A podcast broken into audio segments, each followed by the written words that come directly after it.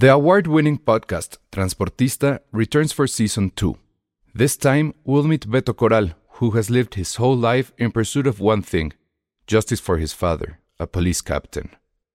Captain Coral was mysteriously murdered shortly after leading the search block that captured and killed notorious drug lord Pablo Escobar. Listen to Transportista Who Killed Captain Coral? Available on the iHeartRadio app, Apple Podcasts, or wherever you listen to your podcasts.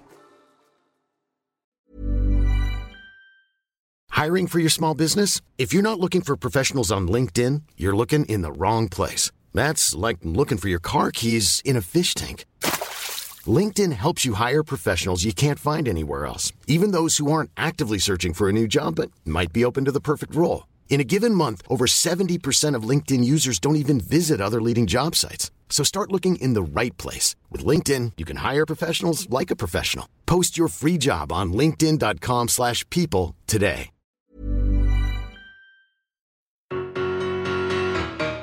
Bienvenidos a Citizen Boomer. Cine y series que les gustaban a tus papás y a los papás de tus papás. Con Charlie del Río y El Salón Rojo. y esto es Citizen Boomer. Bienvenidos a este podcast donde todavía somos unos neonostálgicos por la Guerra Fría, por los agentes secretos, las mujeres guapas, los gadgets. Qué bronca ser Bond, ¿no? O sea, antes todos los aparatitos que le daban y ahora ya tenemos todo eso en un celular en un solo dispositivo. Es impresionante. O sea, cuántas cosas se hubieran ahorrado. Y lo ves, película tras película, el microfilm, la grabación, etcétera, todo está ya en un teléfono celular. Sí, ahora, bueno, ahora el, villano es la pila. se acaba rápido. Y es, y es inmisericordia, es un villano inmisericordia. Exacto. Pero, pero hay que recordar, son casi 60 años, 59 al día de hoy, de que empezó la saga cinematográfica de James Bond que es increíble, ¿no? O sea, ¿qué otra saga ha tenido esa... No ¿Esa sé, duración? esa duración, ese rendimiento, ese voy a usar una palabra muy de millennial, esa resiliencia, ¿no? Al, al, tiempo y a los cambios. Porque, bueno, obviamente, pues esta semana, como ustedes seguramente ya saben, se estrena No Time to Die, una película que yo en lo particular sí ya moría por ver, ya la vimos, Charlie del Río ya la, vimos. Ya, ya la vi yo. Después de una función ahí que estuvo caótica. Si quieren saber de qué hablamos o por qué, ya lo platicamos también en Filmsteria. Entonces, bueno, ahí está la anécdota de lo que pasó. Pero el chiste es que ya la vimos. Y que a mí sí me. O sea, yo sí moría ya por verla porque me tocó y creo que es la única vez en la vida, por lo pronto, que me, que me ha tocado algo así, que sí entrevisté a todos. Al único que me faltó fue al director. Cierto. Cierto. Y, eso sí lo, lamenté, pero todos, o sea, Daniel Craig, este, Ana, ah, no, faltó Ana de Armas, ya me acordé, si no, no. Te, acordarías. Me acordaría de Armas, Pero bueno, Rami Malek, eh, Bárbara Broccoli, que a mí me parece que pues, es una, una gran presencia y, una mujer tremendamente. Y, Michael J. Wilson, me imagino que también. No, él no estaba, estaba, este, ¿cómo se llama la francesa? Se me ve, Lia Sidux. Lia Sidux. Ajá. Y la chica nueva, que ahí sí te debo el nombre. Pero bueno, es esta nueva agente que han visto en los trailers. Esas entrevistas sucedieron a finales de 2019. Wow. Casi Navidad en Nueva York. Que estuvo chafa porque pensé que me iban a mandar a Londres, que hubiera sido lo más obvio. Pero creo que le salía más barato volarlos a ellos a Nueva York y volarnos. O sea, era el punto intermedio. Fabuloso. O sea, la verdad es que muy, muy bien no nos mostraron la película en ese entonces, porque imagínate, o sea, imagínate guardarte todo lo que se revela en, esta película tantos meses, casi año, pues casi dos años, ¿no? Tal cual. Entonces, bueno, con ese pretexto y además porque sentimos que, digo, somos boomers, entonces creo que James Bond es muy de boomer, tal vez. Bueno, no, no tal vez, yo creo que es el personaje emblemático de toda una generación. Eh, hay que decir que cuando sale la primera película de James Bond, los boomers originales, los verdaderos boomers, los primeritos, estaban cumpliendo 17 años. Es decir, a algunos de ellos les tocó en su infancia conocer este personaje e ir creciendo con él.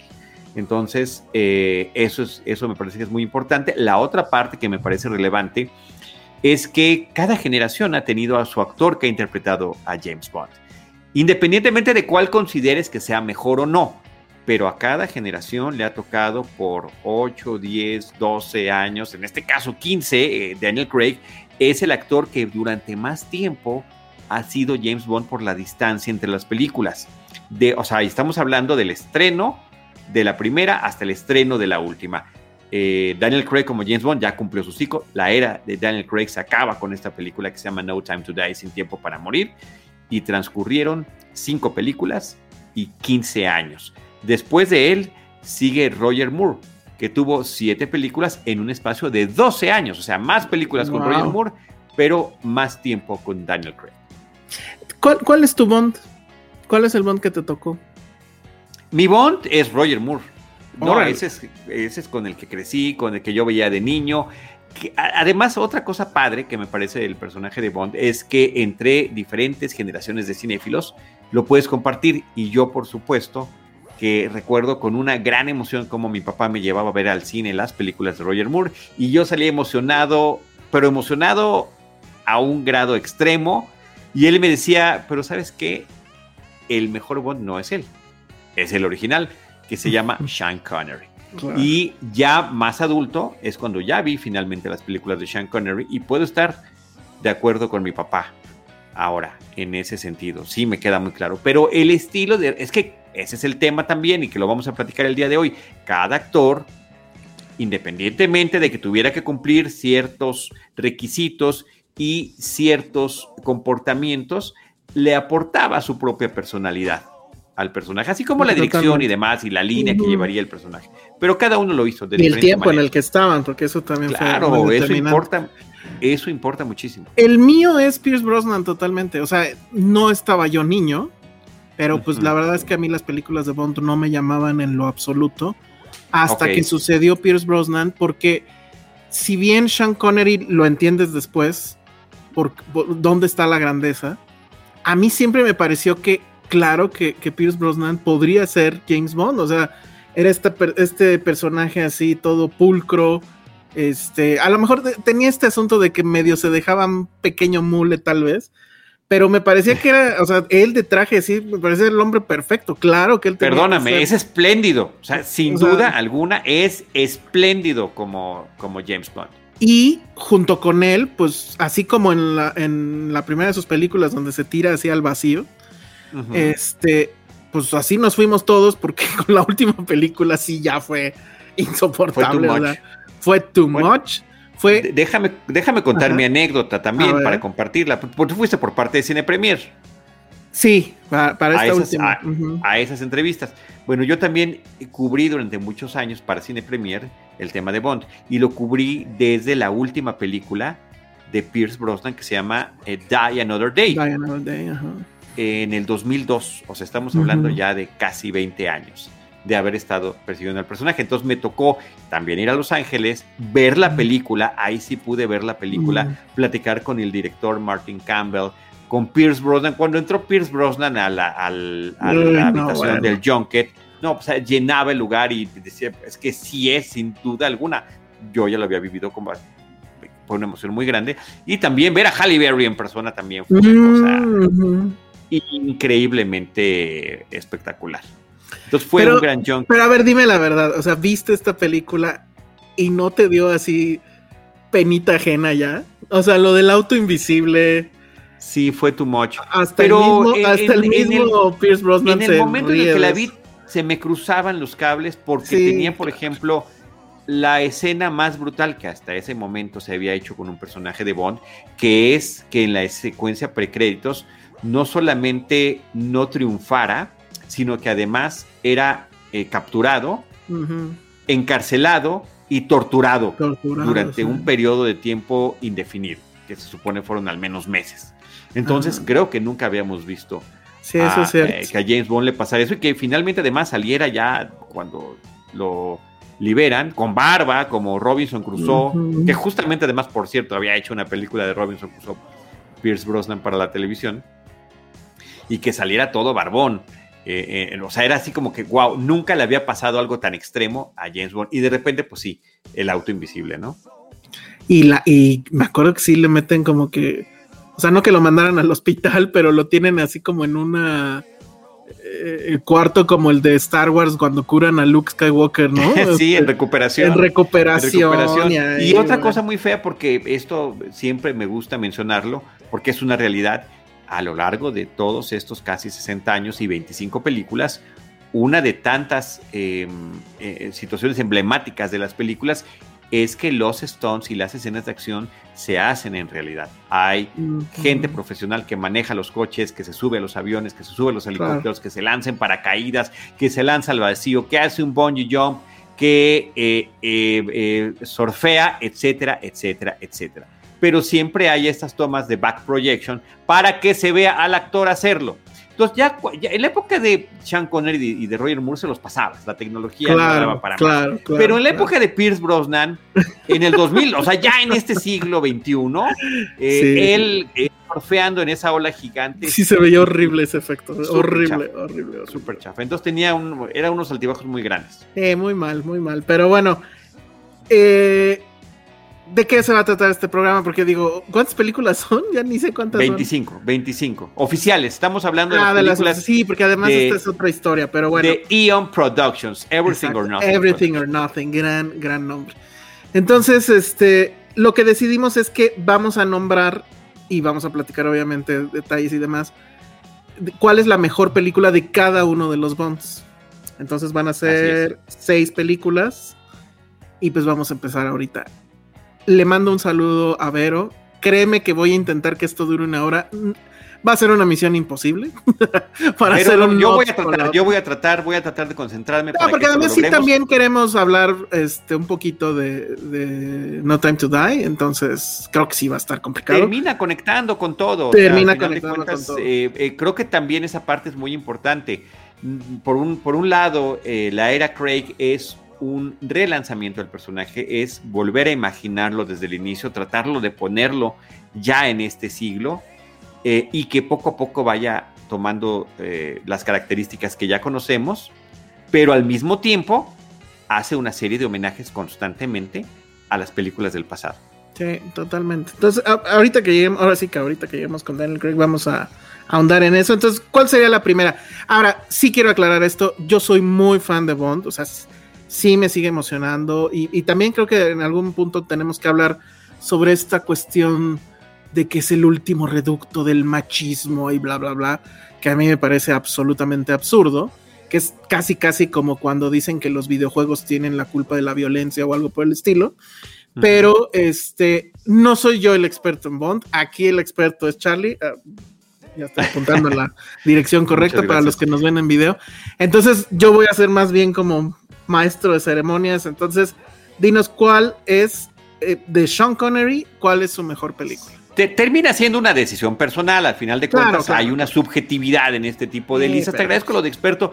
Vamos a llamarle mejor fan. O sea, me siento como, perfecto. Un, como, un, fan que desde niño, sí, literal, desde niño conocí las películas. Qué caso tan curioso el tuyo que tú ya las conociste de adulto y entonces ya entraste con otro Bond en otra generación. Y para mí era un fenómeno de ir el domingo al cine con mi familia. Pero sabes, ahí también creo que fue el factor mi hermano. Mi hermano, yo le llevo seis años. Entonces él sí le tocó un poco más de niño, este, Pierce Brosnan. Él es muy, muy fan del Bond de Pierce Brosnan. y lo que más le gustaba eran los carros. Que de hecho, me estoy adelantando, pero hay un tema con el carro, porque los que usaba no eran precisamente los mejores carros. Pero bueno, ya que no eran, bueno, además fabricados en otro país. Y, eran como de contador, ¿no? Pero bueno, a ver, entonces, ¿cuál es la primera de, Sean Connery? Vamos a arrancar con Sean Connery. Él empieza su saga como James Bond en 1963 con Doctor No, o como le llamaron en México, el satánico Doctor No. Em, y a lo largo de las tres primeras películas es donde se van eh, sumando poco a poco todos estos aspectos que hacen reconocible a James Bond. El usar smoking, la bebida, el automóvil que utiliza, pero también la forma en la que se cuenta la historia, eh, con una aventura previa a los créditos, con una canción eh, durante los créditos y después finalmente la aventura tal cual. Pero para que eso sucediera, transcurrieron tres películas. Las primeras dos no está así. La fórmula completa empieza con Goldfinger. Sin embargo, sin embargo, me parece que From Russia with Love, de Rusia con Amor, eh, es, es, una película eh, espectacular en el sentido de que nos está brindando estos aspectos del espionaje clásico. Eh, recordemos además que esto es importantísimo decirlo, hablando de estas anacronías que, que mencionabas que habrá que justificar o no. Pero el personaje literario que nace a mediados de los 50, en el 53, pues básicamente es producto de la Guerra Fría, de este conflicto entre Estados Unidos y la Unión Soviética y todos los países satélites de cada uno de ellos y del el espionaje real que había, solamente que idealizado para eso. Sí, este, el autor, se me acaba de ir el nombre, eh, eh, Ian Fleming. Ian Fleming. Es este individuo que estuvo, él era, bueno, no era soldado, pero estuvo creo que en la Marina o algo así. Pero nunca vio la acción, o sea, nunca estuvo en campo, no vivió una guerra, jamás disparó una pistola, nada. Él estaba, era burócrata pues del ejército, estaba atrás de un escritorio. Y pero pues efectivamente como que sus frustraciones de lo que él nunca pudo hacer las vertió en el personaje. Y, y bueno, sí, uno ve una foto de él, pues es básicamente es la, es la silueta de Bond, ¿no? Es este personaje eh, eh, delgado, este, elegante, que siempre está con el cigarro en este caso, y que pues crea esta fantasía, obviamente es una fantasía masculina, pero que a mí me parece que esa fantasía, o sea, lo, que cambia es como que pulir las, las esquinas, pero la fantasía sigue siendo la misma, que es, quieres ser el mejor, quieres siempre ganar, quieres tener los mejores gadgets, el mejor auto y quedarte con la chica.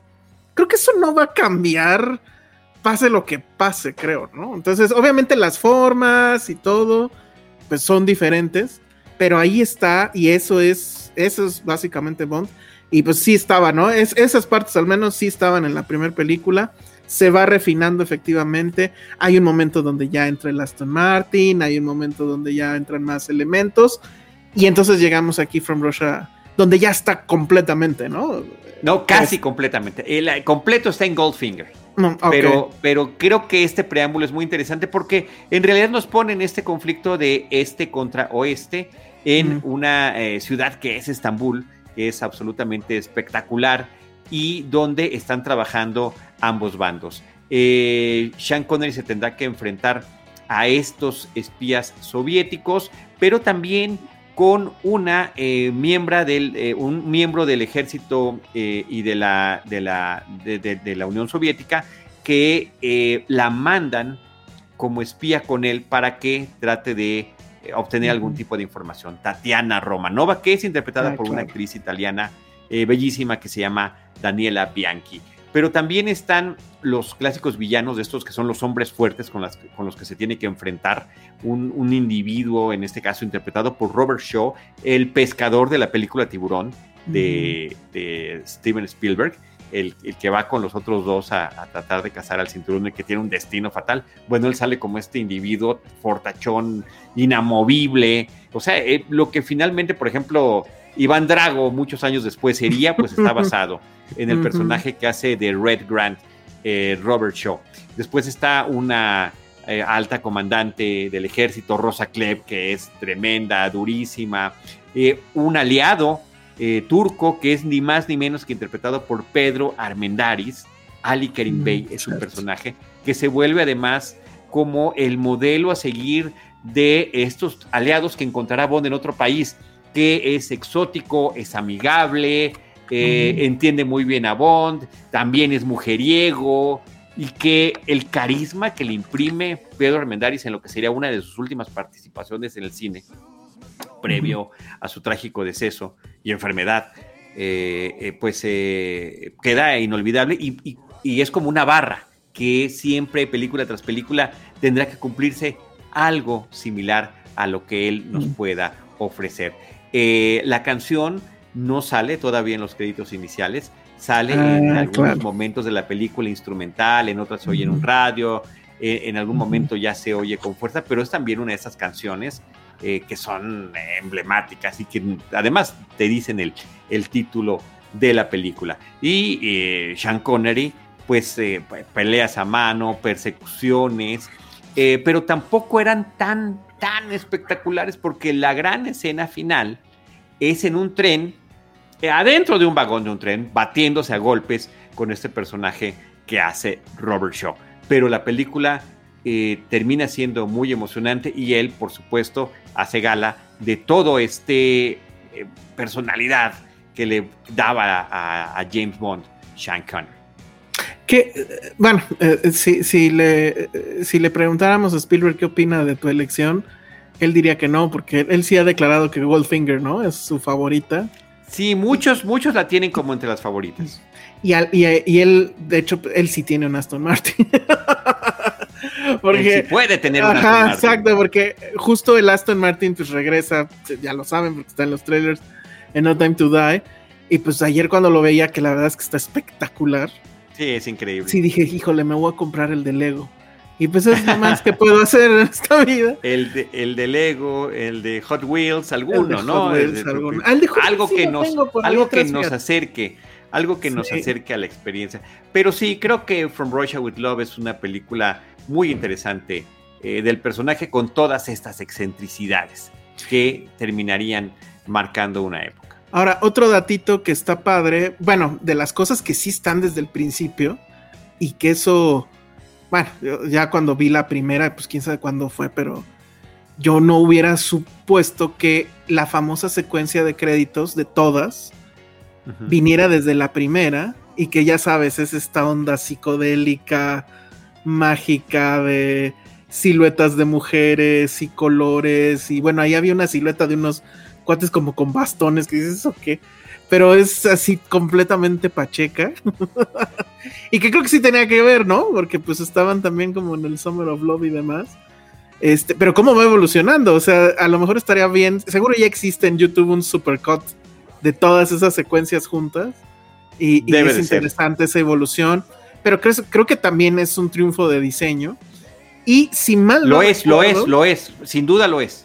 Y si mal no recuerdo, tú dime, hay un homenaje grande en esta eh, nueva película con la primera, con, Doctor No, respecto a esa secuencia, lo que tiene que ver con los circulitos.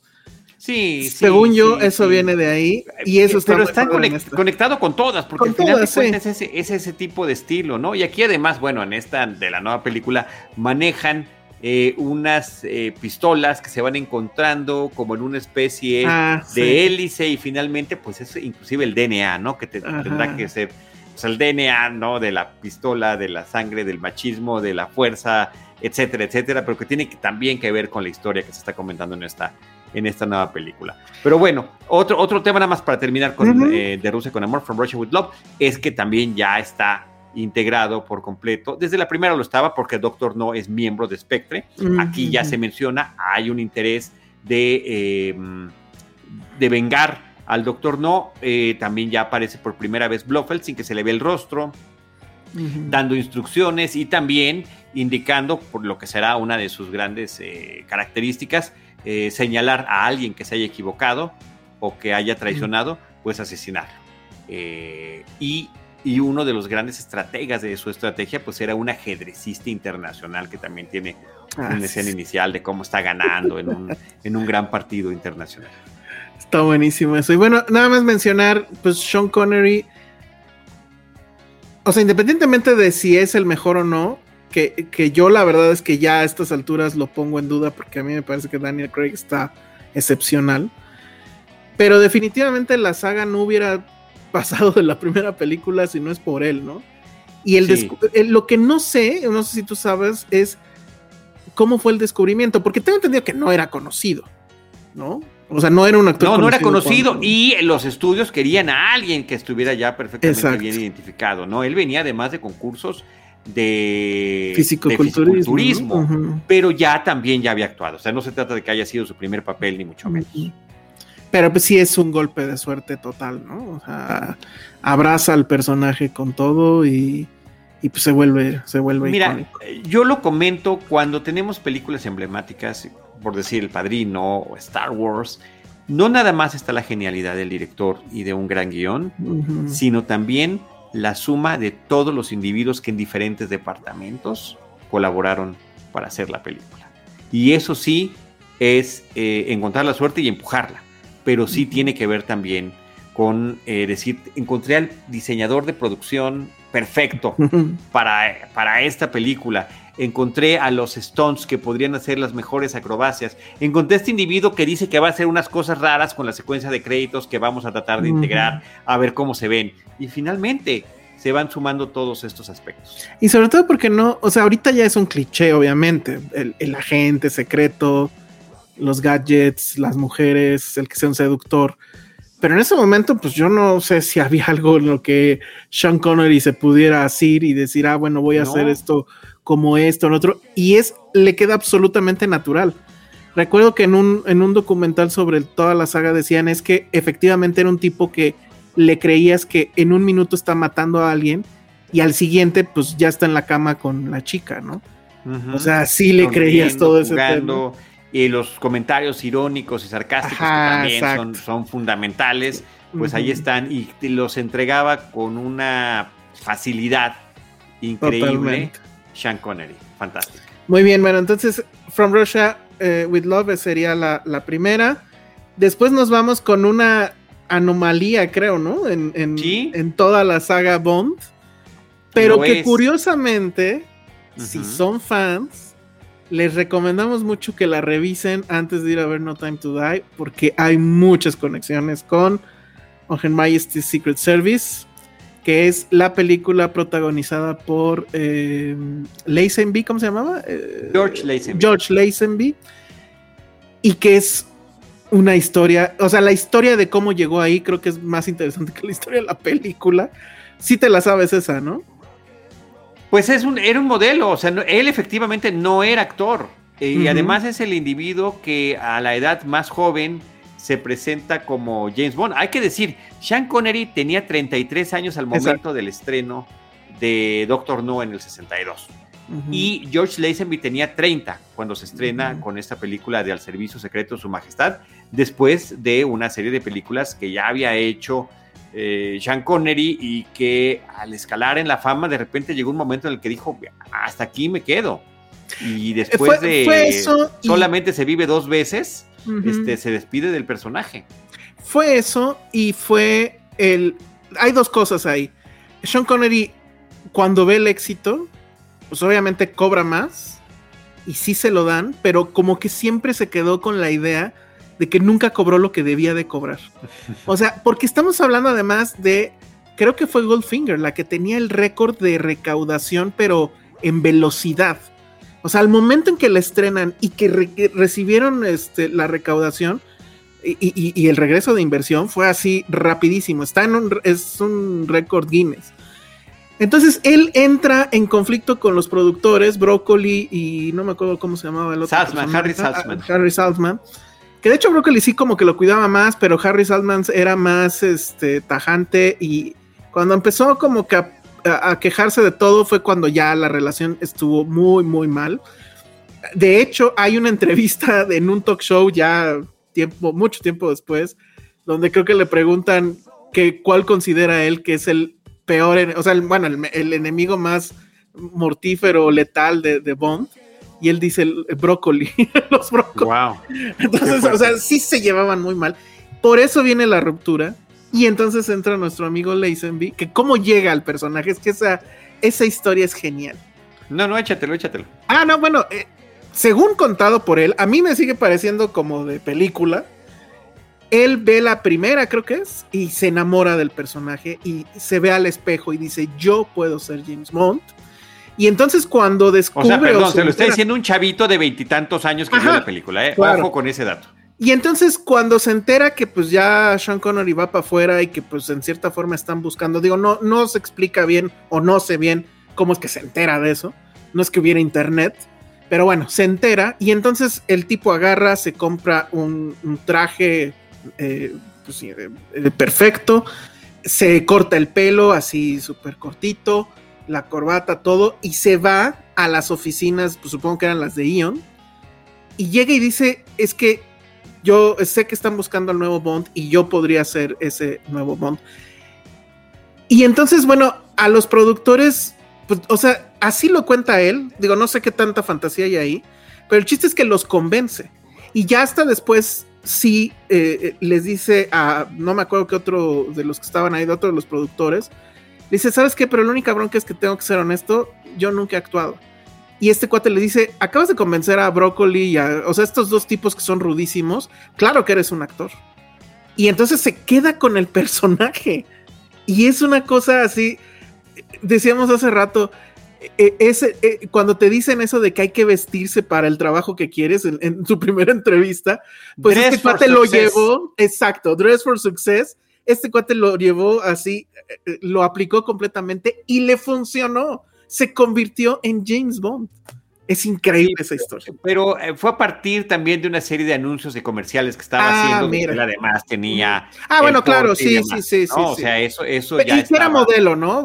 O sea, era modelo. El tema de que es muy guapo. Y es australiano, también ahí es una de estas rarezas, porque normalmente, pues sí está el tema de que debiese ser un británico quien interprete al personaje. Pero bueno, pues eh, lo acepta por default, y, hace la película. Exacto, y por default, pues entra la única película que hizo, porque estamos hablando de las mejores, pues es la única que hizo.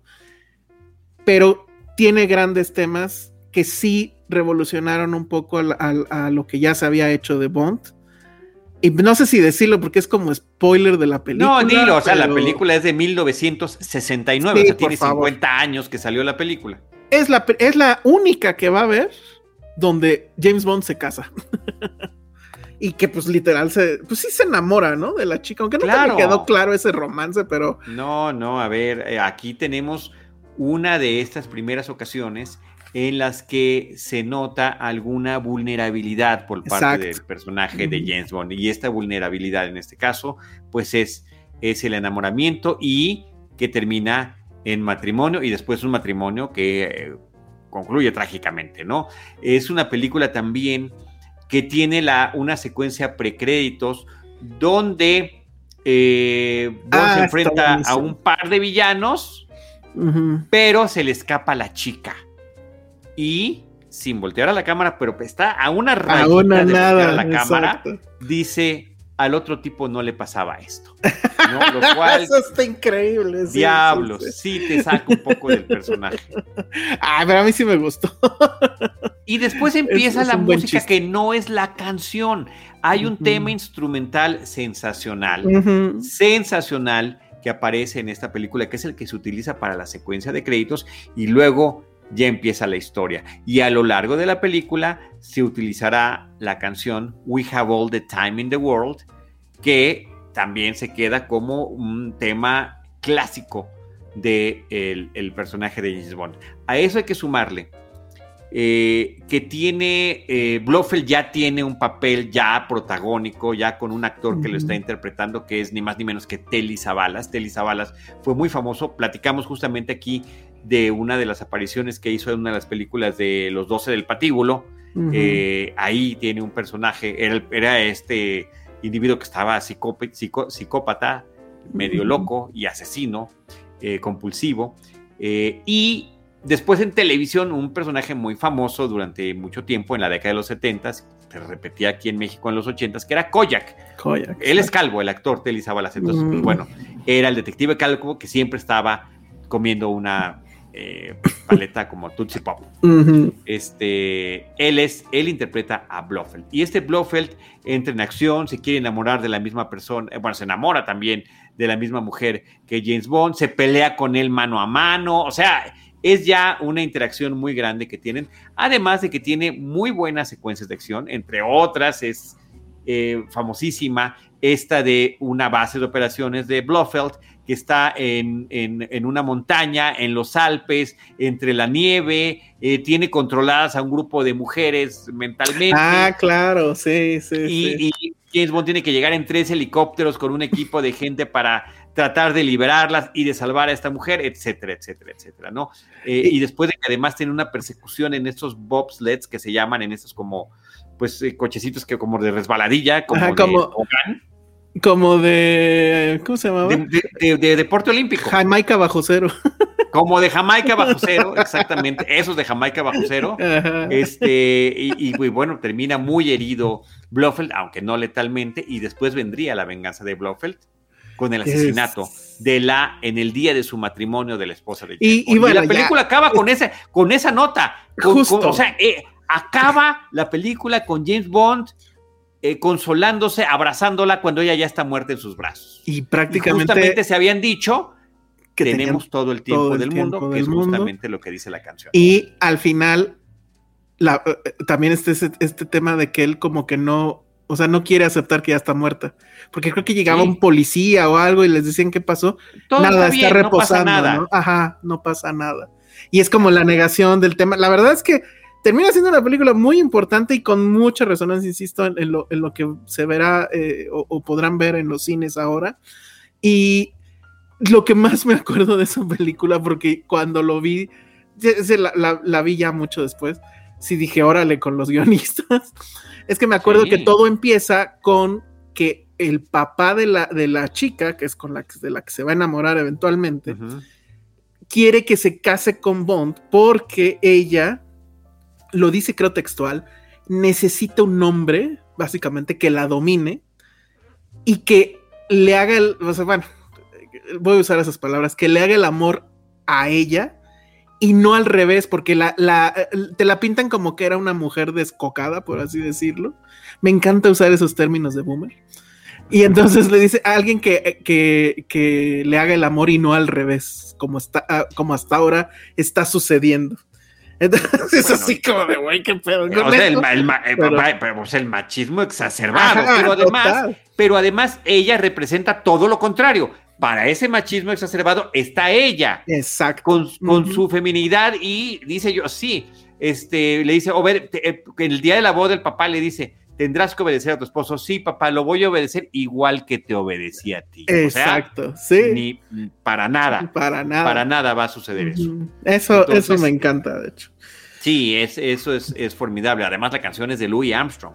la, canción es de Time in the World. que es hermoso es sensacional. Y el otro tema musical que también es eh, clásico de espionaje que se usa en la película es el John Barry. Y hay que decir, las dos canciones son utilizadas en No Time to Die, en la película número 25. Eh, así que temáticamente y, con, y musicalmente hay muchos ecos efectivamente entre ambas películas. chequenla antes de verla si no, si no han visto eh, on Her Majesty's Secret Service antes de ver No Time to Die, creo que es sería un buen ejercicio, porque sí, lo, van a disfrutar más, yo creo. Entonces, bueno, pues ahí está, apenas vamos en dos. Vámonos rápido con la tercera. Pues sí, pero, nada más, perdón, perdón, perdón, perdón, perdón. Venga, venga. Eh, digamos, él como que no dio el ancho, pero la película sí. Y no es que estuviera tan mal, pero eh, la comparación con Sean Connery era verdaderamente brutal. Es que ese es el tema, porque a ver, fue su única película, ¿por qué? Son básicamente tres razones. Uno, toda la crítica que hubo de toda la gente que estaba extrañando mucho a, Sean Connery. Dos, creo que ah, por eso la película no tuvo todo el éxito que se hubiera esperado. Y estamos hablando de que venían pues, de una racha exitosa, insisto, que llegaba incluso a los libros Guinness. Y tres, el tipo se volvió loco. Porque si bien todo esto fue una historia, lo, que les conté, que pues de hecho parece eh, eh, de película, de cómo llega el personaje, la fama se le sube, se empieza a relacionar con gente que ya saben lo clásico, las, las malas amistades, amigos. Entonces le, empiezan a meter en asuntos de drogas, él empieza ya a desvariar gacho de no, yo debería de estar haciendo cosas como Easy Rider y es lo que viene, ese cine y no estar haciendo aquí al agente secreto, pero al parecer eso lo estaba haciendo público cosa que a los productores pues obviamente tampoco les gustó. Entonces todo se sumó para que le dijeran, ¿sabes qué, mi chavo? Muchas gracias. Ahí nos vemos. Y de hecho creo que regresa Sean Connery, ¿no? Sí, se hace un acuerdo para que regrese. Ahora, recordemos también que entre tantas características que tienen las películas de James Bond, siempre al final dice James Bond will return. James Bond regresará. Y en algunos casos, que son además muy emocionantes porque te queda, así como hoy se queda la gente para ver eh, ¿cuál es la escena post créditos número 28 de alguna película de Marvel? Te quedabas en el cine hasta el final, final, final, final, para saber, para enterarte del título de la próxima ah, película de ya venía eso, órale, eso no me lo sabía. No en todas, no en todas, porque a veces ya se sabía y a veces, pues francamente, todavía no, pero en al final de On Her Majesty's Secret Service sí decía James Bond will return with Diamonds Are Forever, que sería la película que se estrenaría dos años después, pero ya con un acuerdo para que es así, fuese la última película oficial de, eh, de, James Bond con Sean Connery. Independientemente de que Sean Connery regresaría después con Nunca Digas Nunca Jamás. Pero bueno, que esa es una historia y es fuera del canon. Pirata, así es. Les digo que sí, se pelearon bien gacho. sí, Connery con los productores. Hacer eso, o sea, le, Porque aparte se estrenó junto con otra que sí era canon, ¿no? Y estaban peleando. Sí, claro, el mismo año, el mismo año. Está cabrón eso. O sea, incluso en, Yo creo que sí da para un ejercicio de, negocios y demás todo esto, ¿no? O sea, al final. Por supuesto. Pero bueno, entonces vámonos con. Ahora sí con la tercera, que cuál es? Bueno, espérame, Roger Moore. Primero tenemos que decir Roger Moore. Muy bien. A ver, eh, un pequeño antecedente. El, hecho de que eh, fuera un éxito tan grande, eh, Doctor No, a principio, en el 62, a principio de la década de los años 60 del siglo pasado, ocasionó no nada más que se convirtiera en franquicia, sino que también hubiera muchas películas y series de televisión que imitaran al personaje con temáticas, o sea, la temática del espionaje era ya una cuestión em, obligada en la televisión británica y en la televisión estadounidense. Hubo una serie que se llamaba El Santo Ah, y era de un agente secreto. Y el santo era ni más ni menos que Roger Moore, que pues era una especie de James Bond televisivo con coches deportivos, super galán, escenas de acción, etcétera, etcétera. O sea que Roger Moore estaba hecho a la medida para poder eh, quedarse con el papel que estaba dejando Sean Connery. Ahora, un dato que creo que también es importante mencionar es que Roger Moore es más grande, uno o dos años más grande que Sean Connery. Es decir, eh, Sean Connery tenía 33 años cuando hizo su primera película, Roger Moore tenía 45 cuando hizo Live and Let Die, que por cierto tiene el tema de Paul McCartney. Eh, entonces es un, es un James Bond que ya llegó más maduro, que duró 12 años en el puesto y pues que ya también ya se veía un tanto cansado en los 80 cuando está dejando el personaje. Pero y le dio otro tono de todavía más ligero que el que traía Sean Connery, pero que le quedaba muy bien y que iba, conforme los cambios estaban dando eh, a nivel social, político eh, eh, y popular, pues también creo que Roger Moore enmarcó muy bien eso. Me parece que con cierto tropiezo a mí Live and Let Die, que es la primera, no me gusta tanto. Creo que a nadie. pero, la segunda... sale el tema del vudú, salen así muchas cosas así como, como que muy extraños. The Man with the Golden Gun también me parece que es irregular, pero cuando llega a su tercera película, La espía que me amó, The Spy Who Loved Me en 1977, el mismo año que sale Star Wars, bueno, ya mm. vemos a un James Bond en pleno uso de sus facultades. Tiene además una de las secuencias eh, precréditos, eh, creo que de las más emocionantes y emblemáticas, porque pasan dos cosas. Se desaparece, se roban un submarino nuclear británico y llaman a Bond que estaba eh, en una cabaña, en una, en una montaña nevada. Ah, claro. Cuando sale de la cabaña lo empiezan a perseguir para matarlo él pues, asesina a, uno que otro de los que lo iban buscando y se lanza al vacío. En el. Eh, al pues se le acaba la montaña y se cae al vacío y dices, ¿qué va a pasar? O sea, James Bond ya se murió. No. Que, es, que es una. Que es una salida. O sea, cuando está cayendo, hay un momento donde sí dices. Pues sí se va a matar, ¿no? O sea, ya no, ya no, porque tarda muchísimo en abrir el paracaídas. Además, es una toma que no corta, porque realmente un individuo, eh, bueno, su nombre viene en los créditos al inicio de la película, ¿no? Eh, escritor, productor, director y salto en paracaídas. güey de la caída, Claro, impresionante. Pero además se abre el paracaídas y ¿qué trae el paracaídas? La bandera británica. El Union Jack. Porque hay que ser discreto si eres un agente secreto. Y, sí, claro. Y además ese momento sí lo describen que el cine se volvió loco. En la premier este, estaba, pues no sé, eh, la familia real y que la familia real se puso de pie y aplaudió. fue una locura. Cualquiera. Porque además creo que es. La escena empieza con. Él está en la cabaña, pero está con una chica, obvio. Sí, claro. Y creo que la chica le dice algo así como: Hoy no te vayas, te necesito. Sí, pero Inglaterra me necesita más.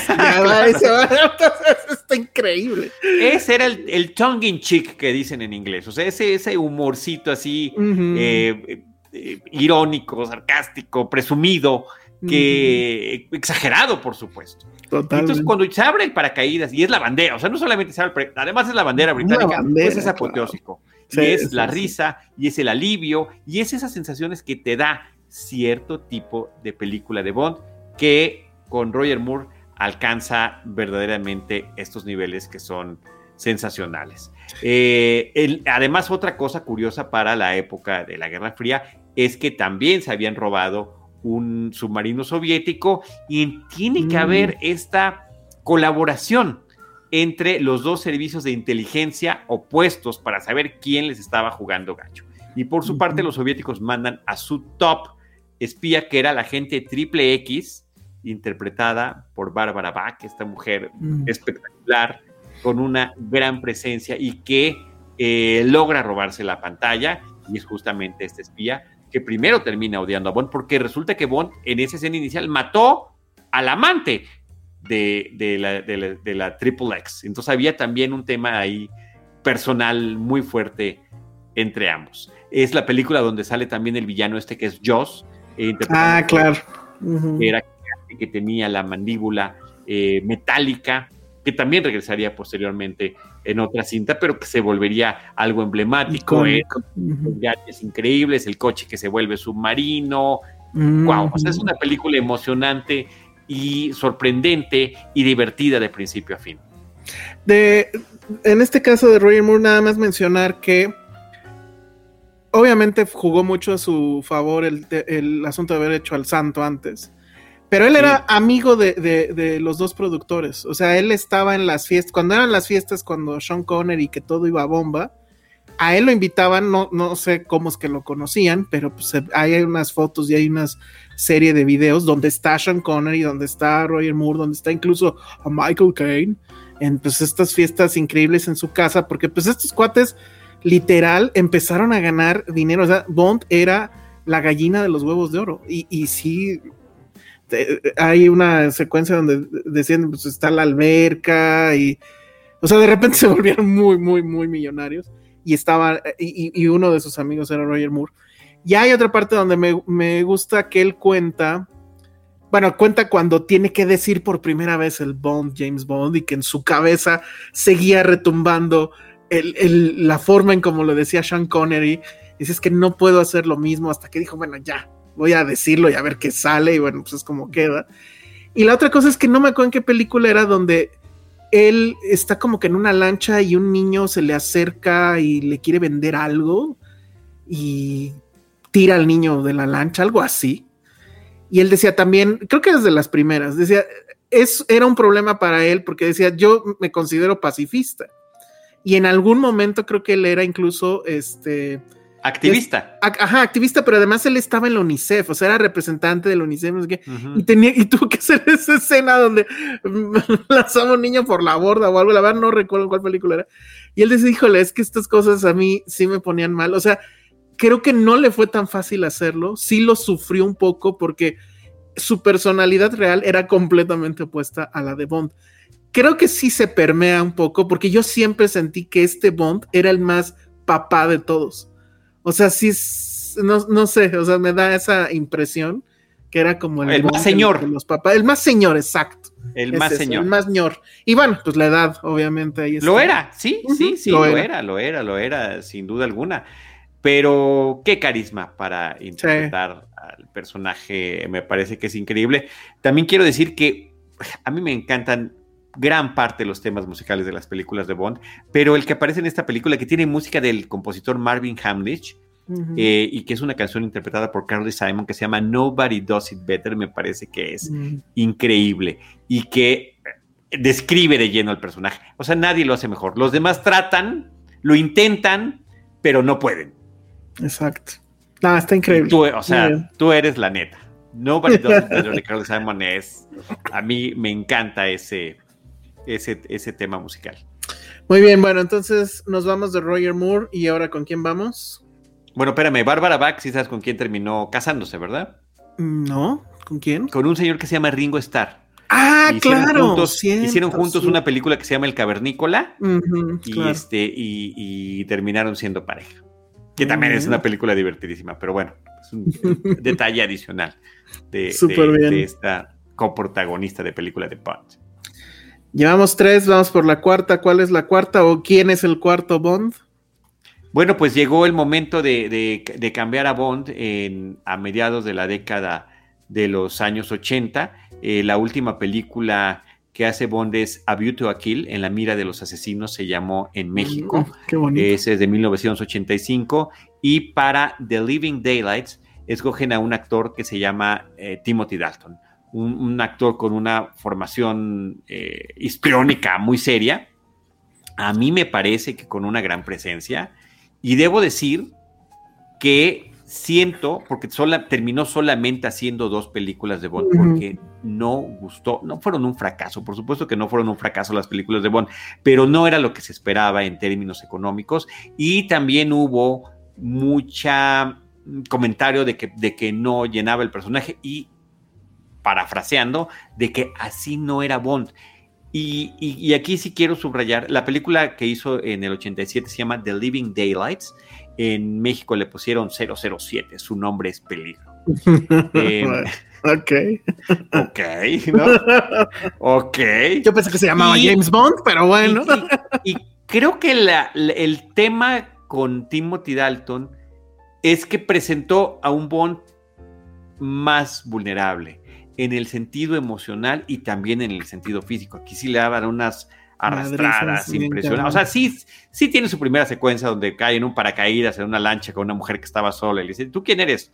Bond, James Bond. O sea, eso sucede desde la secuencia precréditos de esta película, después de un ejercicio en Gibraltar, donde resulta que había un traidor y pues terminan pasando muchas cosas, ¿no? Que, está padre, la verdad que sí me gusta.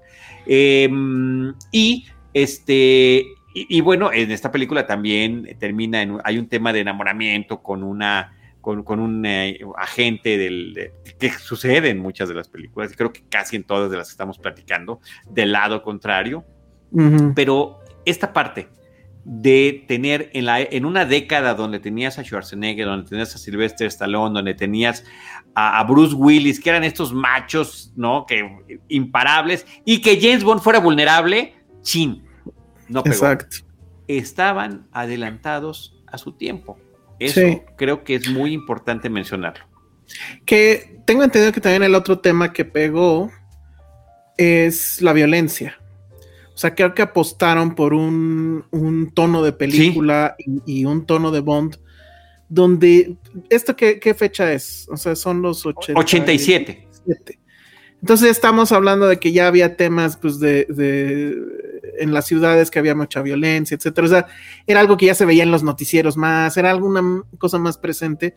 Y pues la quisieron eh, llevar a la pantalla. Y pues sí, sí lo hicieron.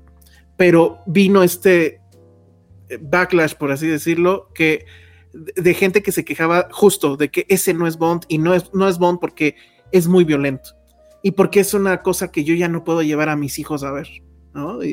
Y, de ahí empezó una, yo creo que de las tantas crisis que ha tenido, en este caso, pues ya que se cruza más con un tema moral y de pensemos en los niños y demás, pues le pegó completamente a, Timothy Dalton.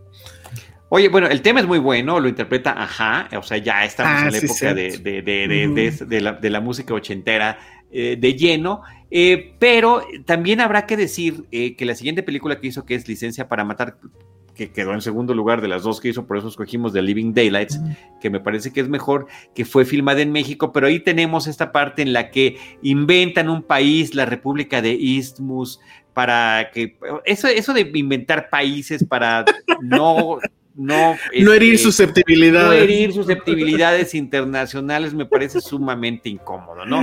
Pero bueno, aquí es donde sí le dan una arrastrada impresionante hacia el final de la película, una persecución con unas pipas de gasolina y, donde tanto él como el villano acaban hechos pedazos prácticamente. Eh, con, esta cuestión del, de, que estás mencionando de la violencia. Bueno, recordemos también el personaje de Felix Leiter que aparece eh, en, a lo largo de todas las encarnaciones de, las películas de Bond. En esta ocasión eh, creo que matan, en una de las películas matan a la esposa de Felix Leiter y a él hacen que un tiburón le coma las piernas, o sea, sí. Sí, sí, es como brutal. muy brutal. O sea, es como brutal ese tipo de cosas. Y pues no, tristemente es lo que no aportó para que pudiera tener eh, otra participación este, este actor, que, insisto, a mí me parece que en términos de presencia, de actuación y de tono, estaba bien padre. De presencia sí, sí, sí, creo que sí lo tenía. Pero bueno, suponemos que le alcanzó para hacerse de su casa con alberca, ¿no? Entonces, pues ya estuvo de gana. Tenía 41 años cuando, cuando se estrenó la primera película que hizo, esta de The Living Daylights. Muy bien, bueno, entonces ahí se queda de The Living eh, Daylights. ¿Con quién seguimos? Pues sigue Pierce Brosnan, ¿no? Así llegamos finalmente a tu época. después De, tres actores que habían interpretado eh, eh, al personaje. Eh, y, aquí también hay un cambio muy interesante, porque esta es ya la primera película post Guerra Fría. Que esto sí es fundamental. Recordemos que Alemania tira el muro de Berlín en el 89 y que la Unión Soviética se disuelve en 1991. Entonces, para mediados de la década dices, chino, o sea, ¿qué hacemos con este personaje que siempre se ha peleado con los comunistas, que siempre ha estado viendo qué onda con, la Unión Soviética. Ya no hay Unión Soviética. Inteligentemente, la escena precréditos ocurre durante la Guerra Fría, que es una, a mí me encanta. Es Yo recuerdo cuando fui a la premiere de esta película, fui con varios amigos y amigas, y, se infiltra James Bond, el 007, con el 006 este, en, en esta película a una fábrica de armamento soviético y la hacen explotar y solamente logra escapar James Bond y al final él salta en una moto para alcanzar una avioneta que estaba cayendo, logra eh, no subirse, controlarla y justamente sobrevolar la fábrica cuando la fábrica está explotando. Todo esto después de que hizo el bungee jump que estabas mencionando. El, bungee jump que hablamos, ajá. Increíble. Es el y se voltea, se voltea una de las amigas con las que venía y yo me dice, ay, qué exagerado. Ah, bienvenido a James Bond. Por favor, de eso se trata. De eso se trata. Y de ahí nos vamos a seguir. ¿Cómo me cae mal esa gente, eh? Perdón. bueno, entonces, después de eso, ya regresamos al presente, ya en el 95, eh, donde se tiene que justificar que son, pues, militares eh, rusos que están en contra de esta división o dealers de armas. O sea, ya estamos hablando de la mafia rusa que tiene que intervenir como parte de la historia para poder pues, nuevamente poner a James Bond más o menos en, en, los temas que está manejando. Pero, pero bien otra cosa que es interesantísima en esta película, GoldenEye, eh, introducir a una nueva jefa de James ah, Bond. Claro, M deja de ser hombre y ahora es Judy Dench, que pues ya sabemos que lo hace. También que continuó, inclusive ya después con, el, con, el, con el siguiente. Que, que la verdad esa decisión no sé cómo haya, se haya dado, pero pues es un eco de lo que vendría después. Porque Bárbara Broccoli, cuando fallece su padre, junto con su, era medio hermano, ¿no? Este, los dos productores ya de... Hermanastro. hermanastro. Michael G. Wilson. Se hacen cargo del, pues del negocio familiar, que es hacer películas de James Bond. Y entonces es muy curioso, justo cuando pude hacer las entrevistas, que estaba Daniel Craig y ella juntos, pues él le dice jefa. Y entonces, pues sí, o sea, literalmente Bond, eh, eh, pues tiene una jefa, es, es, Bárbara, y es justo lo que empezó a suceder en los noventas con, con Pierce Brosnan, ¿no? Pero que, también era justamente, también estaban en, el tema del cambio, o sea, estamos cambiando, ya no vamos a estar con eso, este... Eh, tú eres un, dinosaurio, ¿no? ¿Cómo no vas a permitir que tengas una, una, jefa? O sea, hay una serie de frases muy bien aplicadas, muy buenas bromas, pero que están hablando de esa distinta relación hombre-mujer, machismo, feminismo, pero también del contexto sociopolítico que se estaba viviendo de cambios.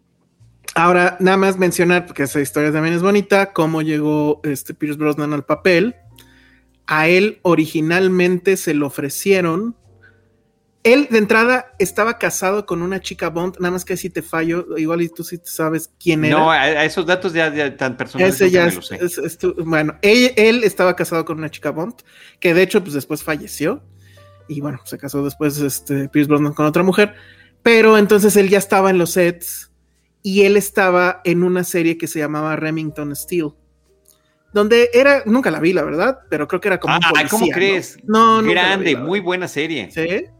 Bueno, sí. entonces lo ven los, los productores que andaba por ahí por el set, pues su esposa estaba actuando, etcétera. Le ven el porte, saben lo de, lo de Remington Steel y le ofrecen el papel.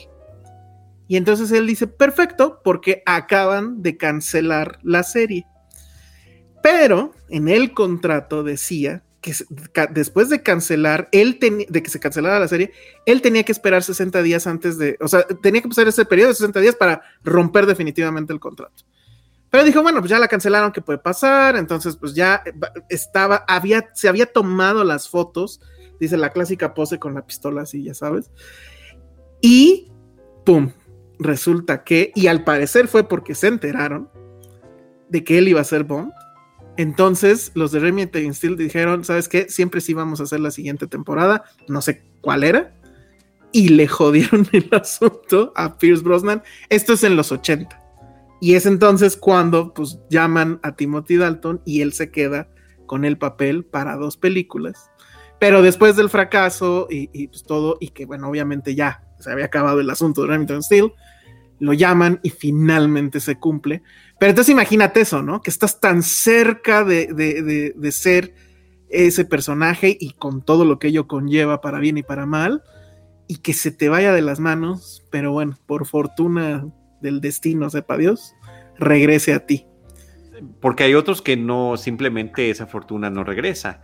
El caso es muy similar al de Magnum, que ya estaba ah, elegido para ser Indiana Jones y dijeron, no, no, no, no tu, contrato de Magnum no te lo permite. Justo fue la misma historia, claro, sí, sí. Sí, es una historia muy similar. Ahora nada más sí quiero dar el antecedente Remington Steel porque es, es interesante. Remington Steel trataba sobre una mujer detective privado interpretado por Stephanie Simbalist, inteligente, atractiva, muy buena en su negocio, pero ¿qué crees?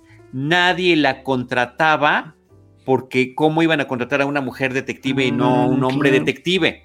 Entonces ella se inventa un nombre que suene fuerte, que suene importante, inventa el nombre de Remington Steele y dice que ella trabaja para Remington Steele y convierte a Remington Steele en un personaje inexistente, misterioso y empieza a tener clientes y a resolver casos, hasta que en alguno de esos casos conoce a este tipo de un pasado misterioso, eh, bueno para la tranza, eh, bueno para el espionaje y las operaciones encubiertas, y le termina dando el papel del personaje que ella inventó. Eh, entonces, una vez más, apelando al feminismo contra ese tipo de situaciones, pero él siempre salía de su pregalán, en el, o sea, igual que Roger Moore en un papel que lo tenía preparadísimo para lo que haría como, como Bond. Y pues insisto, este, un, porte muy bueno que tenía y eh, gran facilidad para dar sus líneas. Le quitó esta seriedad tan fuerte que había dado Timothy Dalton y se emparentaba un poquito más con el estilo de Roger Moore. Sí, y, bueno, eh, sí tenía por lo menos en la primera, en, en, en GoldenEye, sí tenía imágenes icónicas como esta de donde agarra el tanque. Que eso sí como que es un new, porque además trae el tanque, pero él viene de traje, ¿no? Y que hace esto de arreglarse la corbata mientras va con el pinche tanque a traerlo a no sé dónde. Y, destruyendo cosas. Destruyendo cosas. Entonces sí, para mí es un... A mí me parece que sigue siendo... No sé si es un gran actor, pero es una gran presencia.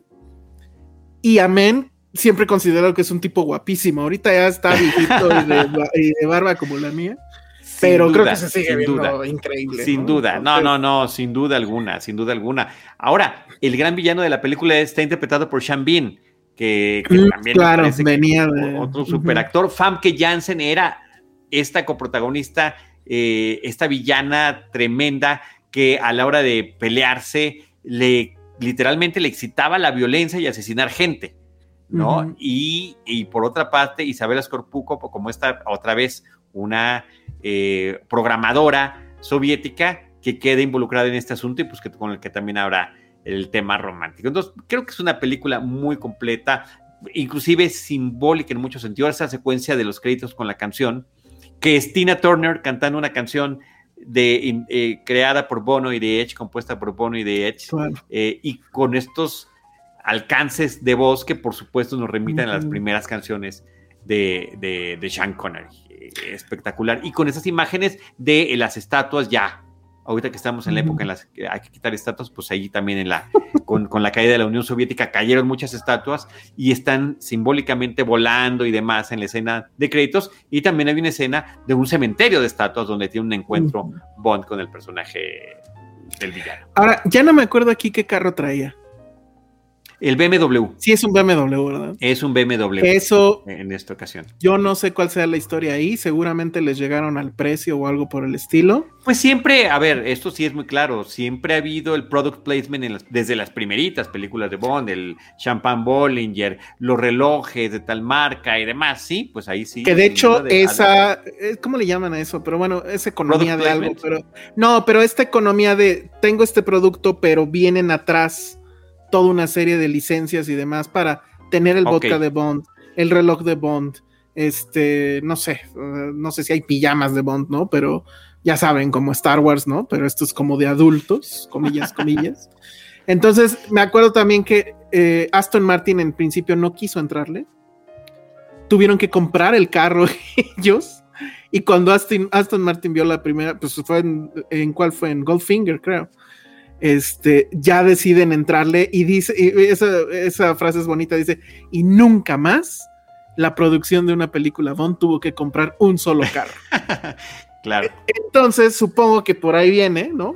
algo pasó de negociaciones y entra, pero sí está chafa porque, digo, a mí en esa edad y a mi hermano más, sí tenía un estatus de nivel tener un BMW, o sea, sí era así como el carro deseado pero la gente que sabe de carros decía lo que dije al principio, ¿no? Eh, ¿Qué onda con que Bond traiga un coche de contador, ¿no? O sea, sí está medio feo eso. Y sí, pues pero con todos los gadgets que venían incluidos. Bueno, ¿te acuerdas? No me acuerdo en cuál era que lo manejaba como que traía aquí su iPad o algo así, un Sí, sí, sí, el control remoto. Un control remoto en el celular, porque ya había celular. Entonces, este, es una etapa muy interesante, Bond, porque además justo empieza este tema de que la tecnología ya también se vuelve un problema porque la gente ya puede traer un celular, ¿no? Ya puede ya tener... ya, la tecnología ya nos está alcanzando.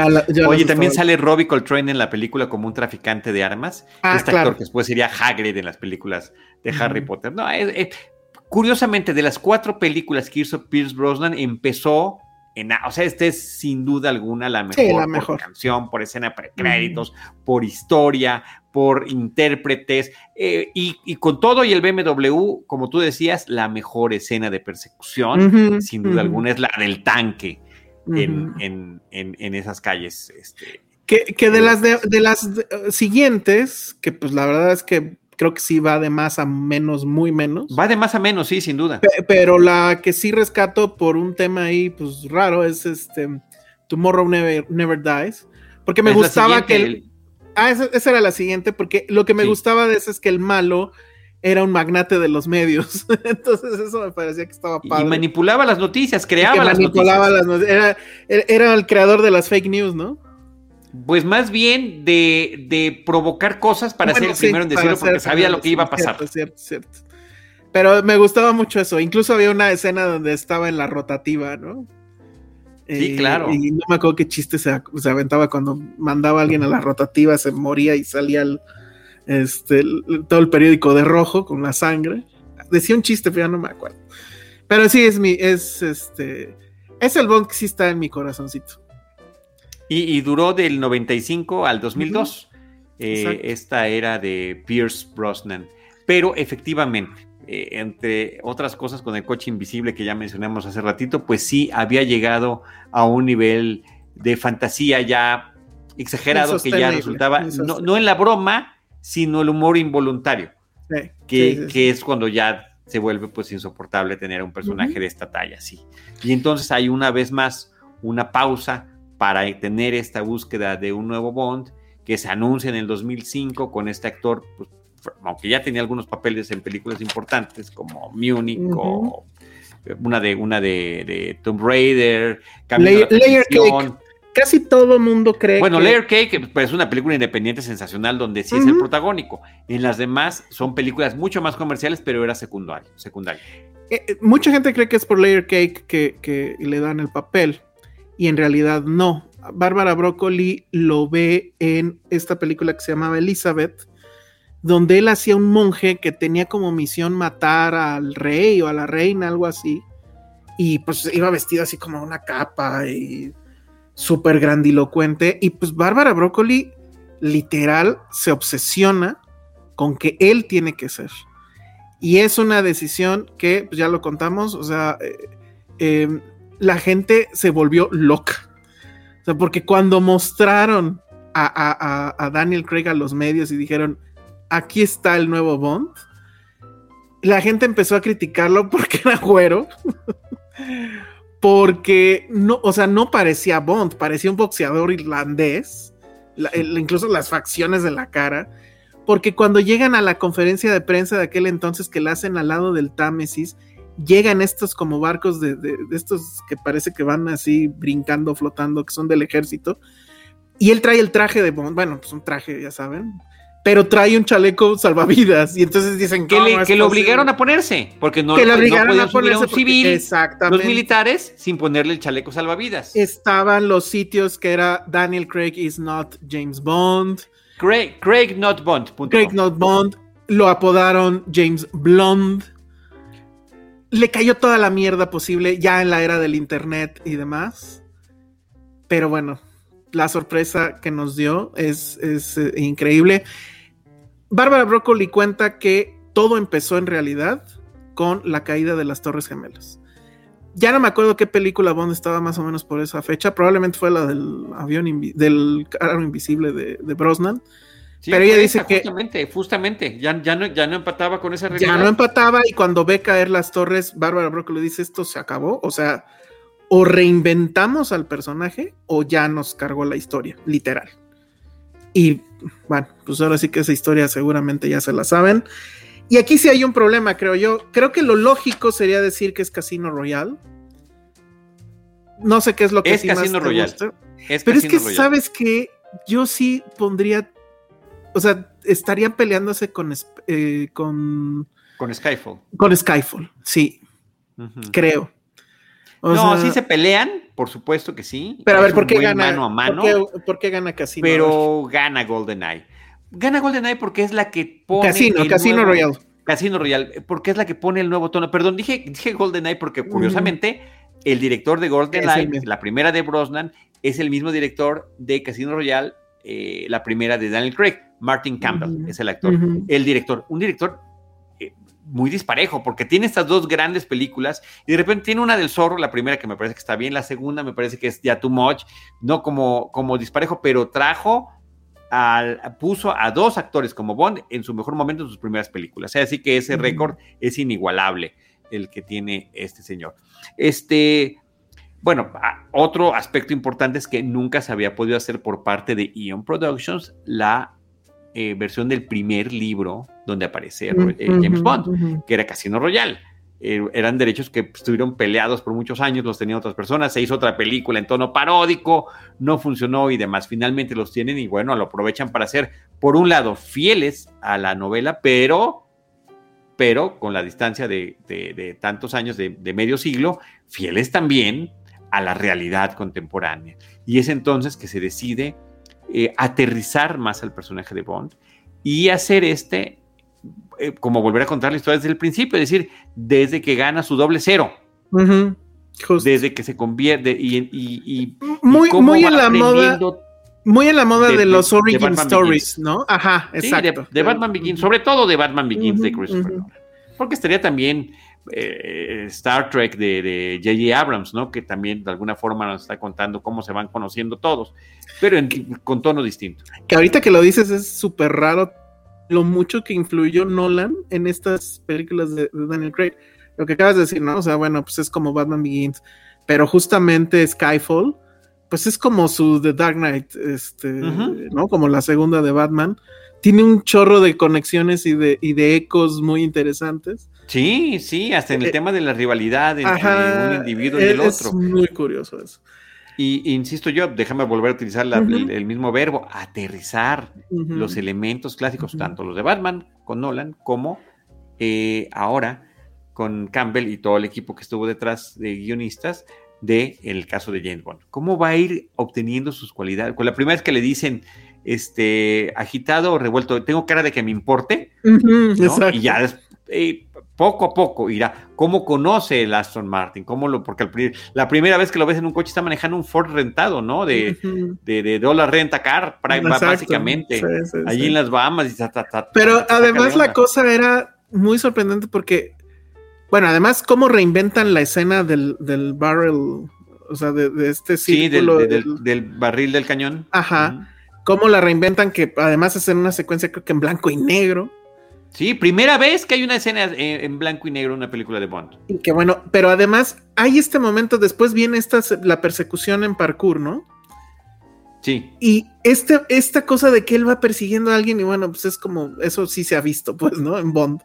Pero este momento donde rompe una pared, o sea, en vez de buscar por dónde, no sé, güey, le valió madres y, y rompe una pared, eso ya te habla de el tono que iba a venir en esto y es completamente disruptivo, o sea todo se va a cambiar, todo se va a poner de cabeza, todo se va a cuestionar y, eso era una apuesta muy arriesgada, pero que pagó con absolutas creces este, e, ese riesgo y, que nos convenció de que Daniel Craig, claro, que es James Bond. E, es James Bond y uno de los mejores James Bond. Es uno de los mejores. si no es que el mejor. Ahí está el tema de poder compararlo no con Sean Connery y ubicar a cada uno en su momento.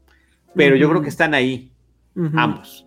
Y, la película que demuestra todo eso se llama Casino Royale. Yo creo que por eso es que. También esta escena, también esta escena donde él por primera vez se pone el traje, ¿no? Este, el frac, o no sé cómo se llama.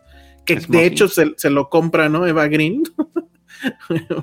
y, que pues él se está viendo al espejo y dije, ah, bueno, pues sí, sí me veo chingón se va eh, refinando. Se va refinando. Y se va refinando conforme avanzan las películas, además. Sí, y es un Bond eh, vulnerable, ¿no? O sea, sentimentalmente se va a permitir lo que ningún otro Bond se había permitido, bueno, excepto justo, curioso, el de Lazenby, que es enamorarse, ¿no? Y eso, pues, es un big no en, el tema de... en este negocio está muy complicado. Exactamente.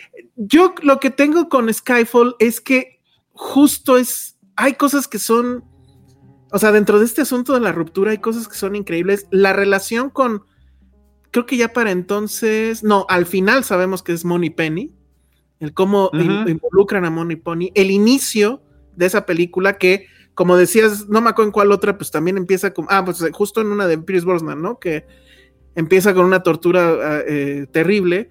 Aquí empieza con que básicamente que al parecer lo matan ¿no? En una secuencia además muy, muy padre. Y el villano, y ese diálogo con el villano, donde hay esta insinuación sexual, homosexual, donde además él da a entender que sí ha tenido relaciones con otros hombres, güey, ya, o sea, eso creo que sí ya termina por dinamitar todo. Por eso y no quería el estudio. ¿Viste el documental este de eh, el estudio no quería? No quería. Que se, que se, que se pusiera esa, esa, esa, esa frase de Bond. Y Bárbara Broccoli cuenta y en ese documental, bueno, cuando nos insistimos, lo logramos, se quedó y la gente aplaudía en esa, en esa escena de la película. Era increíble y, este y, este hombre, ¿cómo se llama? El que interpreta al villano, se me fue este. El actor español. Ajá, ya ves, ya se nos olvidó. bueno, él, la verdad es que lo hace increíble. O sea, fantástico.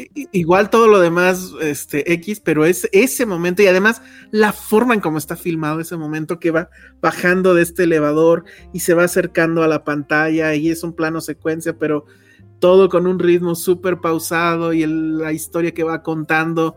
Entonces te digo, o sea, la verdad es que Skyfall tiene un friego de, de cosas que sí, la hacen sí tiene. Javier Bardem, Javier Bardem. Javier Bardem. Es, es, es, el actor. Regresa el Aston Martin clásico en esa, en esa película también. O sea, son muchas, muchas cosas. Y bueno, el final, el final sí está medio chapa. También es, también es la tercera película y hasta la tercera película aparece M, este, eh, eh, el nuevo M, eh, la nueva Money Penny, que, que además la vemos primero en el campo que también está padre eso. Y también el personaje que hace Ralph Fiennes, que se convertirá en M, también lo vemos que se va. O sea, es gente que, se, que no nada más está en la oficina, que también pueden estarse. Eh, sí, que tuvieron una historia en campo, ¿no? Y que sí se han partido. Claro, que están luchando. Y eh, la introducción de un nuevo Quartermaster, de un nuevo Q, para darle los, y que tenía que ser un jovencito. Ben Whishaw también me parece que es sensacional y la evolución que tiene pues en las tres películas en las que en las que aparece está, está genial a pesar de que son breves sus apariciones.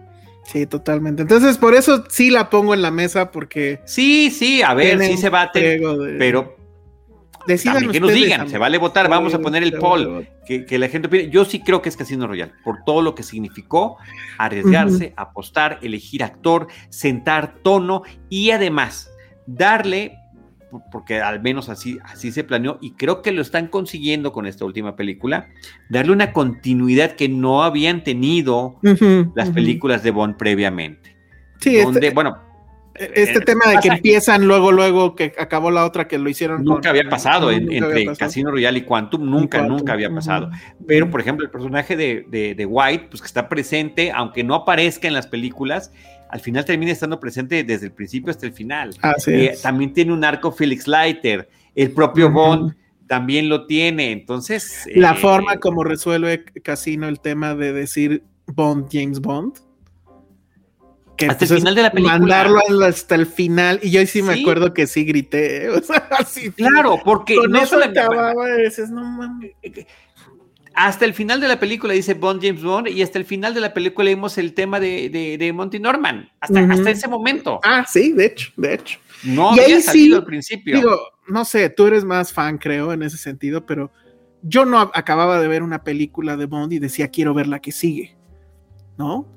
Y, en este caso, sí decías, tú sí, bueno, pero aquí en este caso sí decías, yo sí. Y es que el, asunto de guardarse el James Bond hasta el final, si es de nuevo Nolan, es como cuando le entregan la tarjeta de, Joker, o sea, que voltea la tarjeta y, y, ahí es cuando dices, no mames, tengo que ver la que sigue.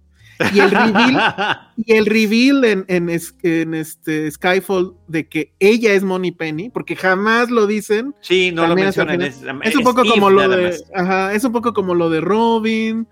Cuando enseñan el Aston Martin es un poco como el carro de Batman se convierte en motocicleta. Bueno, sale esa motocicleta.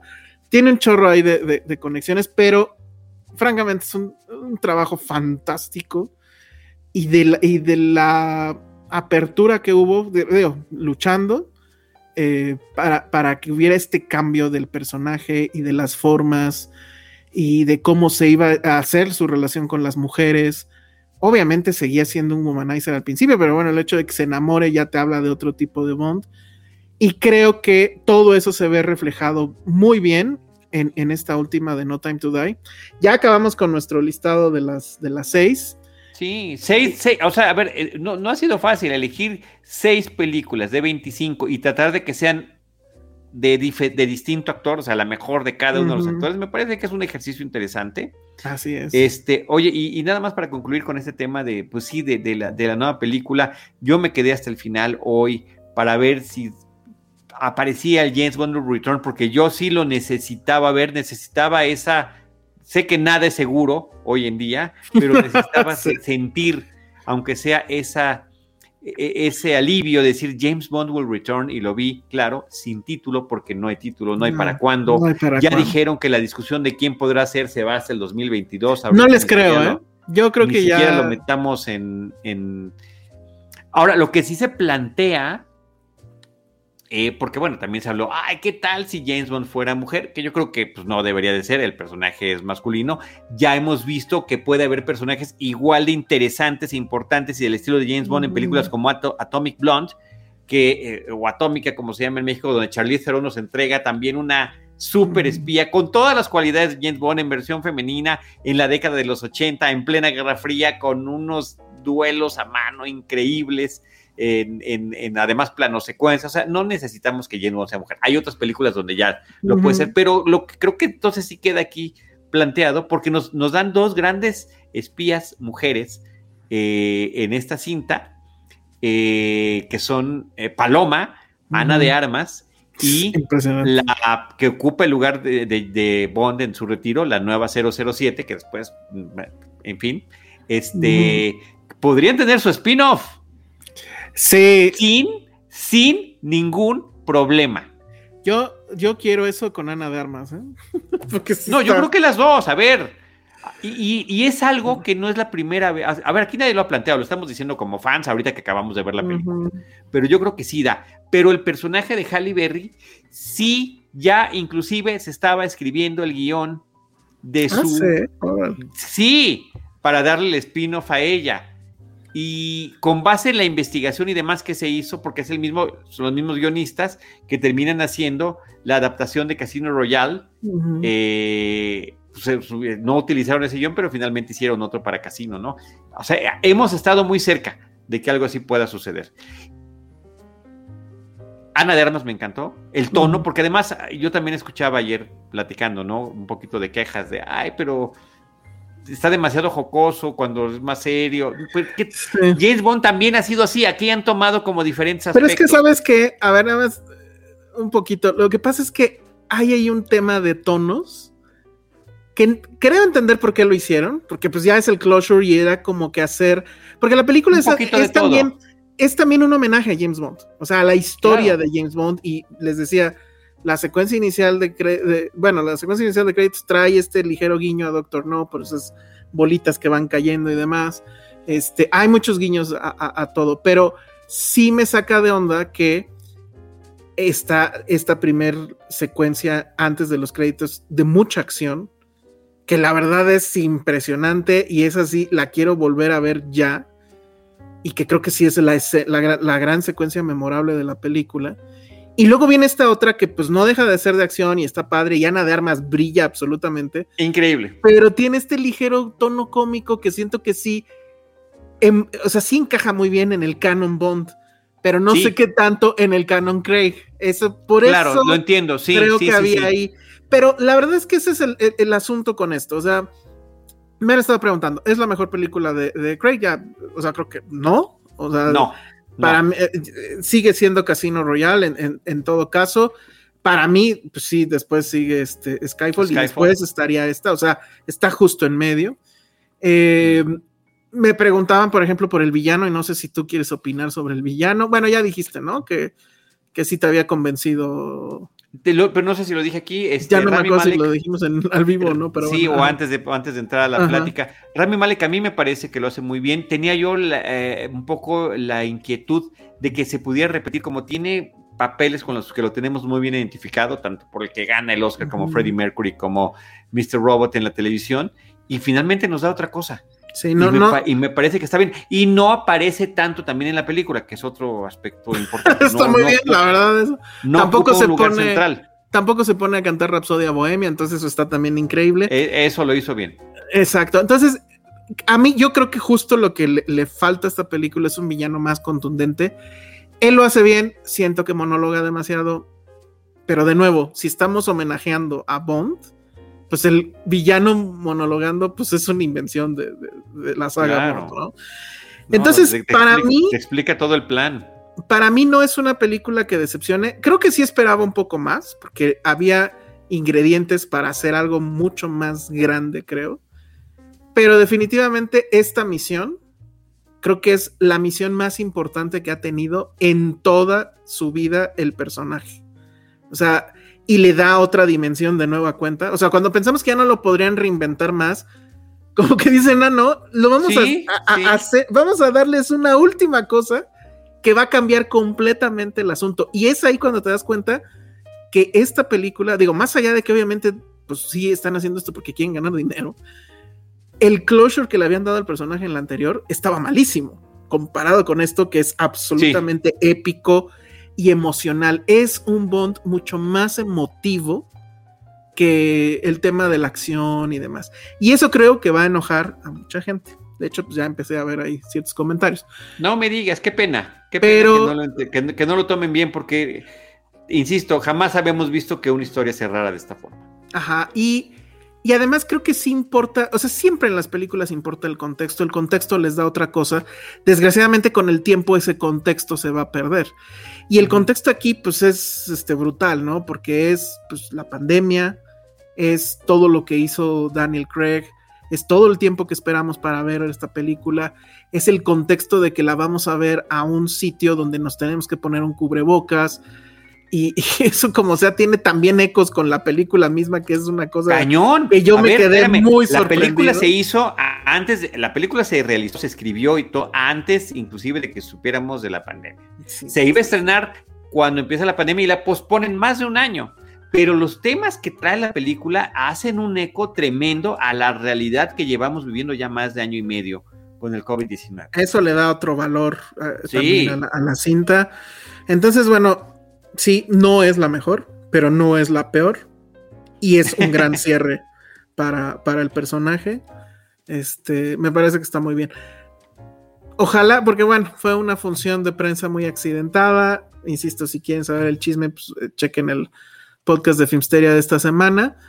Pero, este, pues sí, ojalá la pueda volver a ver lo antes posible. Em, ¿Qué más decirles? IMAX, pues al parecer IMAX está en 3D. No sé por qué nos hacen eso. Entonces, pues, o sea, sí está padre verla en la pantalla más grande posible, pero con 3D. Macro pantalla está en 2D y, excelente audio también, como ya saben. Entonces, esa es la mejor opción. Y pues bueno, yo, yo me quedo con eso. La verdad, pues sí, sí estoy contento.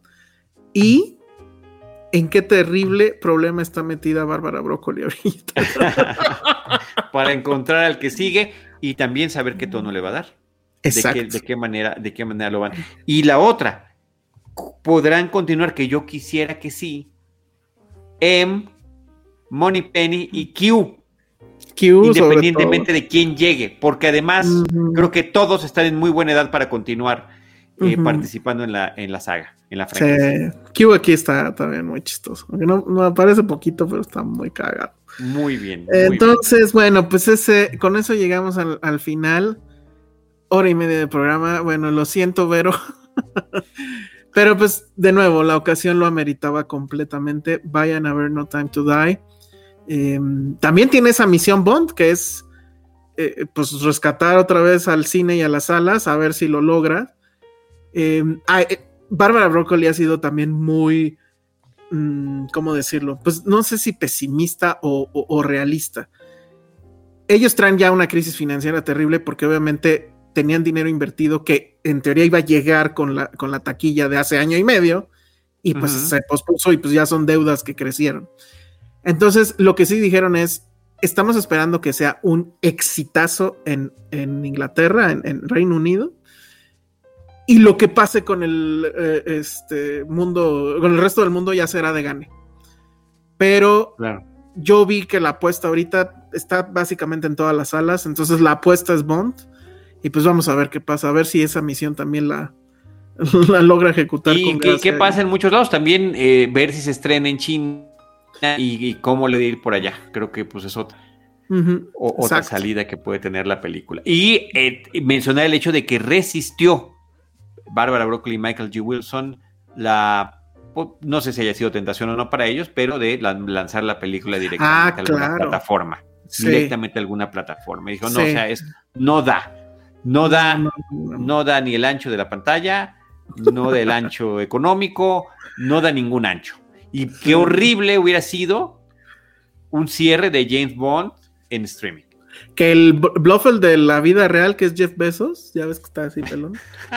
ya tenía la cartera abiertísima y así de ustedes digan y yo les firmo el cheque. Entonces, bueno, les saco Cosa la rara que no hubieran aprovechado justamente el estreno de esta película para ya tener en la plataforma de Amazon Prime Video que las ah, películas ah, claro, porque además ahorita, ahorita no están en ninguna. No, pero, bueno, por el dato este de que pues Amazon terminó comprando a MGM, que pues era la productora de pues de siempre, ¿no? De, toda la, saga de, Bond. De, las películas de Bond. Bueno, pues esa es la historia y pues todo quedará en una incógnita, pero mientras pues sí vayan a ver No Time to Die, la verdad es que está bastante bien. no se enojen si no sucede lo que querían que sucediera, o algo así. La gente que está un poco enojada, pero muy bien, muy bien. Y, este. Y pues también que ver qué pasa con la carrera de Daniel Craig. Creo que ha sabido diversificarlo y, no creo que se quede estancado. Todo el tiempo ha estado haciendo otras cosas paralelamente a su, personaje de Bond. Entonces, muy bien. Bueno, pues, ¿cómo ves, Charlie? ¿Ya nos vamos o qué? Misión cumplida. Super misión cumplida, espero que sí, ya que nos digan los demás. Muy bien. Redes sociales, bueno, pues ahí está Charlie del Río, ese es Twitter y Cinemanet en todos lados. Y bueno, pues nosotros, eh, yo soy el Salón Rojo y nos pueden escuchar también en Filmsteria. Este, ah, bueno, también digo, por si no se habían dado cuenta, este programa lo tuvimos que grabar por toda una serie de, situaciones. Entonces, por eso no, no, no hubo chat en vivo y para los que nos escuchan en el podcast, en, audio, en iTunes, en Spotify, etcétera, recordarles que Citizen Boomer sale en audio un martes sí y un martes no. Y en vivo, aunque pues hoy fue pregrabado, sale los jueves a las 8 en el canal de YouTube de Filmsteria y en el canal de YouTube de Cinemanet. Entonces, bueno, pues les agradecemos mucho. Hemos recibido muchos comentarios, la verdad es que sí nos hacen muy felices este, los mensajes que nos han enviado. Y bueno, sí, habíamos quedado en que íbamos a poner una encuesta de qué, de qué temas o de qué películas quieren que hablemos. Lo tenemos eso pendiente. Pero síganos diciendo de qué películas les gustaría. Sí, pues se nos atravesó Bond. Y, se nos atravesó Bond. exactamente. Entonces, bueno, pues ahí está. Muchas gracias y nos escuchamos la dentro de 15 días. No sabemos de qué vamos a hablar, pero seguramente va a ser algo interesante. Muchas gracias, Charlie. No, gracias. Yo nada más eh, recordar finalmente y pedirles que si nos acompañan en Cinemanet Plus, tenemos ya eh, el ah, Cinemanet con el signo de más. Es el nuevo feed de, Cinemanet para todos los episodios eh, de, este año, porque el otro feed finalmente ya no pudimos continuarlo, ¿no? Estamos en ese proceso. Están coexistiendo porque el otro también tiene muchísimos episodios ahí registrados, pero todo lo de este año no había podido salir en podcast. Entonces estamos, digamos, como reiniciando en ese sentido. Y al mismo tiempo recuperamos, estamos recuperando los episodios con los que arrancamos hace casi 16 años en podcast. Entonces pueden oír cómo se oía Cinemanet con Roberto Ortiz y un servidor en el 2005. Del episodio 1 al 150 ya están ahí disponibles en Spotify, bla, bla, bla, bla, Apple Podcast, Google Podcast y demás, eh, como Cinemanet Plus. Ah, está increíble. Y ya. Yo sí quiero escucharlos. Era, era, esa época es de cuando yo los escuchaba y yo decía, ah, yo quiero ser crítico de cine como ellos. Porque seguramente. Y al fin se cumplió tu sueño. Al fin se cumplió tu sueño. Sí, pero te iba a decir, yo decía, seguramente tienen mucho dinero, se quedan con la chica, tienen un auto increíble. Y pues ninguna de esas cosas pasaron. sí, seguro Charlie del Río tiene un Aston Martin, no, no esperaría yo menos. Y bueno, oh, triste realidad, pero estamos muy felices y qué bueno que ahora, fíjate, no sé cuántos años después, estamos juntos hablando de cine y eso está increíble. Está padrísimo. Bueno, pues ahora sí, nos vamos. Muchas gracias. Gracias a Vero que eh, editó este podcast y pues nos vemos en la próxima. Bye. Bye.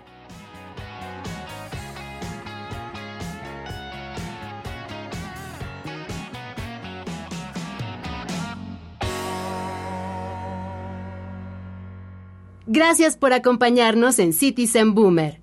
Te esperamos en nuestro próximo episodio con más películas y series del pasado.